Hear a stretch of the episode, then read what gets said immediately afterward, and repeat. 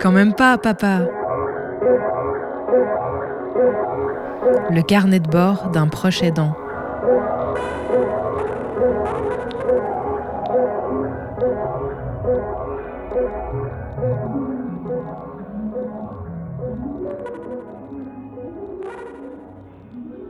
Quand on joue le rôle euh, d'aidant pour une personne qui n'est pas autonome, euh, il y a une question qui arrive euh, tôt ou tard sur le tapis, que l'on a en tête, c'est la question de l'intimité de la personne concernée.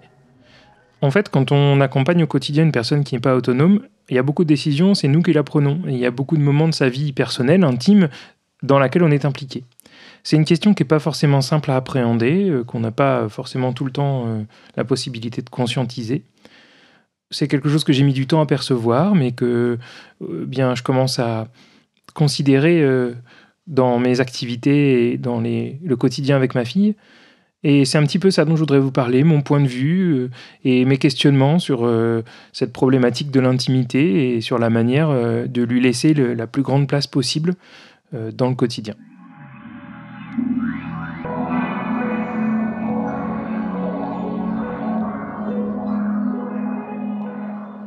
La première idée, euh, sans doute, qui vient à l'esprit euh, quand on pense à cette question de l'intimité, c'est tout ce qui concerne l'hygiène personnelle, l'hygiène intime, euh, la toilette et, tous ces moments de la vie où, eh bien, habituellement, une personne adolescente ou enfant, adulte, eh bien, réalise des gestes pour lui, pour elle, sans, sans en impliquer quelqu'un d'autre.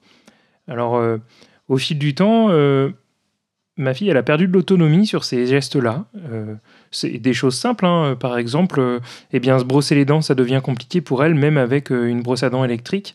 Donc, bah, par exemple, c'est moi qui lui brosse les dents. c'est des gestes techniques qu'on apprend à faire, qu'on redécouvre d'une certaine manière, parce que finalement, si on sait bien se brosser les dents soi-même, brosser les dents de quelqu'un d'autre, bah, c'est pas simple, il faut retrouver ces gestes-là. Alors bien sûr, se brosser les dents, c'est un exemple que j'ai pris volontairement loin de la question de l'intimité, mais il y en a plein d'autres sur lesquels aujourd'hui ma fille elle est plus en autonomie. Par exemple, aller aux toilettes et s'essuyer, bah, ça devient technique. C'est une jeune fille euh, qui est réglée, donc euh, il y a ça aussi, euh, prendre en charge le moment des règles dans le mois. Quand on est le papa d'une jeune fille, on a pu lui apprendre les gestes et la prise en charge des règles, mais arrive un moment où généralement les jeunes filles deviennent autonomes. Là, c'est pas le cas. Et donc, il faut continuer à l'accompagner sur ces questions-là. Et puis, on peut bien sûr penser à la toilette, euh, on peut penser euh, à plein de moments comme ça, euh, où eh bien, prendre la douche devient des gestes qu'on fait à deux, et où eh bien, moi, en tant que père, eh bien, je me retrouve comme proche aidant à devoir accompagner ma fille sur ces gestes qui relèvent effectivement de l'intimité. Alors, je pense qu'il y a plein de moyens de de vivre ça et de trouver des solutions pour que ça ne devienne pas euh, envahissant. Et pour ma part, euh, ce que j'ai rapidement proposé euh, à ma fille, ça a été de considérer que ces moments-là, c'était des gestes techniques où on, ne discutait pas de vraiment d'autre chose que ce qu'on était en train de faire et on s'attachait à rendre les gestes les plus fonctionnels possibles, à les rendre les plus techniques possibles pour qu'ils soient efficaces et puis qu'ensuite on puisse reprendre le cours de nos moments partagés, à s'amuser, à avoir une relation père-fille. Je crois que c'est une solution qui nous protège tous les deux, et même si elle n'est pas pleinement satisfaisante, c'est aujourd'hui euh, celle qu'on a décidé d'adopter ensemble.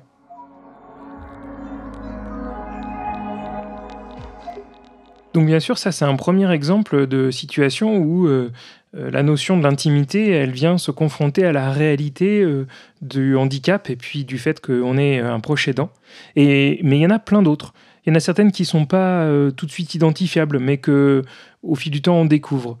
Euh, par exemple, euh, avec l'arrivée des crises d'épilepsie à tout moment de la journée, que ce soit le jour, la nuit, euh, eh bien, je me suis trouvé à être très très attentif au bruit dans la maison. C'est-à-dire que la nuit, par exemple, j'ai l'impression d'être tout le temps en veille, de, de me réveiller dès qu'il y a un petit bruit qui sort de la normale, de scruter ce qui se passe presque dans la chambre de ma fille.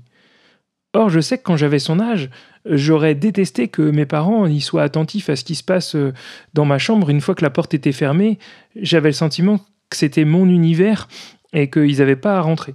Et là, je suis vraiment embêté parce que pour être rassuré et puis pour pouvoir prendre en charge l'arrivée des crises d'épilepsie, je dois être attentif à ce qui se passe au niveau sonore dans la chambre de ma fille. Je dois toujours être en veille. Il m'est arrivé d'ailleurs, euh, à l'occasion de crise d'épilepsie euh, très tôt le matin, de devoir rentrer pour euh, l'aider, enfin pour prendre en charge la crise d'épilepsie. Et donc, c'est précisément pour ça que je suis attentif aux choses. Et puis de l'autre côté, j'essaie de trouver des solutions pour ben, respecter son intimité sur ces moments-là de la journée. Par exemple, en général, je rentre pas dans sa chambre sauf si elle m'appelle, ou alors si je veux rentrer dans sa chambre, bah, je toque à la porte c'est pas quelque chose euh, qu'on pourrait penser euh, tout de suite, mais au final, ça devient assez logique. C'est une jeune fille de 16 ans, elle a ses envies et ses habitudes, il n'y a pas de raison que j'entre dans sa chambre euh, sans son autorisation.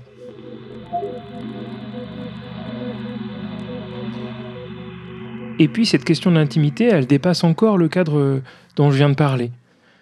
Parce que finalement, une des dimensions de l'intimité, c'est de pouvoir avoir ses espaces à soi, ses petits secrets. Je pense à un carnet intime, par exemple, des objets, des tiroirs secrets, des, choses qu'on range et qu'on n'a pas envie de partager avec les autres. De par sa non-autonomie de déplacement, de manipulation, euh, de choix dans la vie, du moins une non-autonomie relative, mais quand même existante, ben, je crois que c'est pas possible pour elle d'avoir ça. Alors peut-être que je me trompe, et si c'est le cas, tant mieux. Je suis hyper content qu'elle ait réussi à trouver des stratégies euh, pour, euh, pour vivre euh, ce qu'elle a envie en elle, avec elle, quoi, dans son, dans son univers à elle. Mais j'ai un petit peu peur que qu'elle n'y arrive pas de manière matérielle. Alors, mon espoir, et, je, pense que c'est un peu le cas, c'est qu'elle se soit construit son univers imaginaire intime, personnel, là où ses proches, ses parents n'ont pas euh, la, la, place pour euh, d'explorer pour elle les choses, où c'est vraiment son univers. Ça, je l'espère vraiment très fort et c'est ce qui euh, me donne un petit peu d'espoir sur toutes ces situations et qui, j'espère, lui permet de cultiver son jardin secret. Alors bien sûr, on construit ensemble des petits moments, des petits objets qui sont rien que pour elle, des, des, petites boîtes avec des secrets, etc. Mais c'est pas son intimité propre, c'est quelque chose qu'on construit avec elle. On est euh, d'une certaine manière certes l'outil de son autonomie, mais à côté de ça, on est aussi ses parents, quoi, ses proches, des gens euh, qui ont une relation autre euh, avec elle. Et d'ailleurs, en ayant discuté avec des personnes concernées qui petit à petit ont compris ce qui s'était passé dans leur vie, j'ai bien identifié qu'une des solutions qui est probablement la plus intéressante, c'est de permettre à une personne non autonome d'être accompagnée euh, d'aides quotidiennes euh, qui soient professionnelles. Des personnes qui sont euh, recrutées pour réaliser, par exemple, les gestes de la technique. De sorte qu'on décorrèle la relation de parentalité et puis la relation d'accompagnement sur des gestes personnels. Ces gens-là deviennent ben, les exécutants, les matérialisants d'un besoin spécifique, d'une envie, ce qui permet de déconnecter les différents rôles d'accompagnement euh, d'une personne dépendante. Bon, mais c'est pas euh, forcément une décision simple à prendre, euh, même si il y a des outils, des aides par exemple de l'État qui permettent de prendre ça en charge. C'est pas toujours simple à, installer, notamment parce que en tant que parent, on a envie de faire, on a envie d'accompagner notre enfant. C'est quelque chose qui, est dans nos tripes, quoi. Je crois que l'idéal, ce serait de pouvoir choisir entre les deux, de ne pas avoir l'obligation euh, de l'un ou de l'autre, et que ce soit la personne concernée qui puisse choisir, et que bien l'entourage s'adapte à ses besoins et ses envies.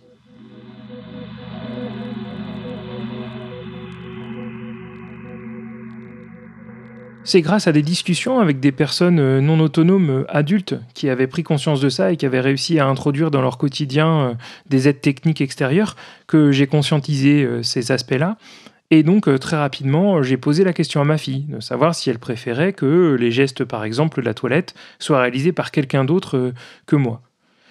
Et je lui repose régulièrement la question parce que jusqu'à présent, elle a toujours exprimé l'envie, euh, et bien que ce soit moi qui le fasse. Elle ne souhaite pas que ce soit quelqu'un d'autre. Mais plus on avance dans le temps, moi, elle est en capacité de formaliser ses réponses. Et j'espère qu'on arrivera toujours, elle et moi, à s'entendre et se comprendre pour que je puisse lui proposer les accompagnements qui correspondent le mieux à ce qu'elle souhaite.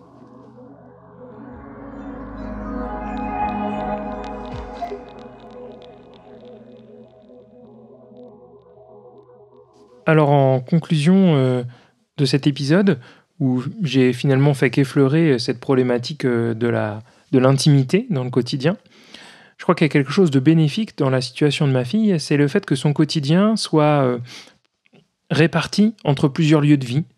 Euh, d'une part chez sa maman et puis chez moi, mais aussi euh, pendant la semaine, du moins aux horaires de l'école, dans un centre qui accueille les jeunes euh, en situation de handicap.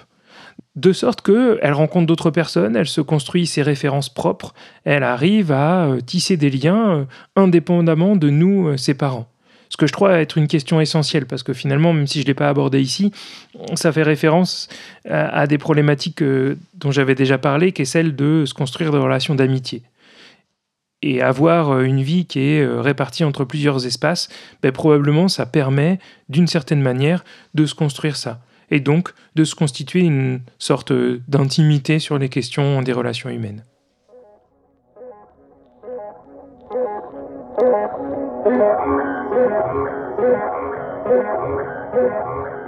Dans cet épisode, euh, j'ai plutôt parlé de l'intimité euh, de la personne accompagnée et pas tellement de la personne aidant.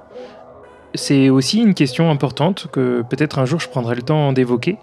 En tout cas, euh, prendre soin de soi, ça fait partie des éléments importants de la, de la vie d'un aidant, d'un proche aidant, et c'est le sujet que je prendrai le temps de développer la semaine prochaine dans un nouvel épisode de Quand même pas papa.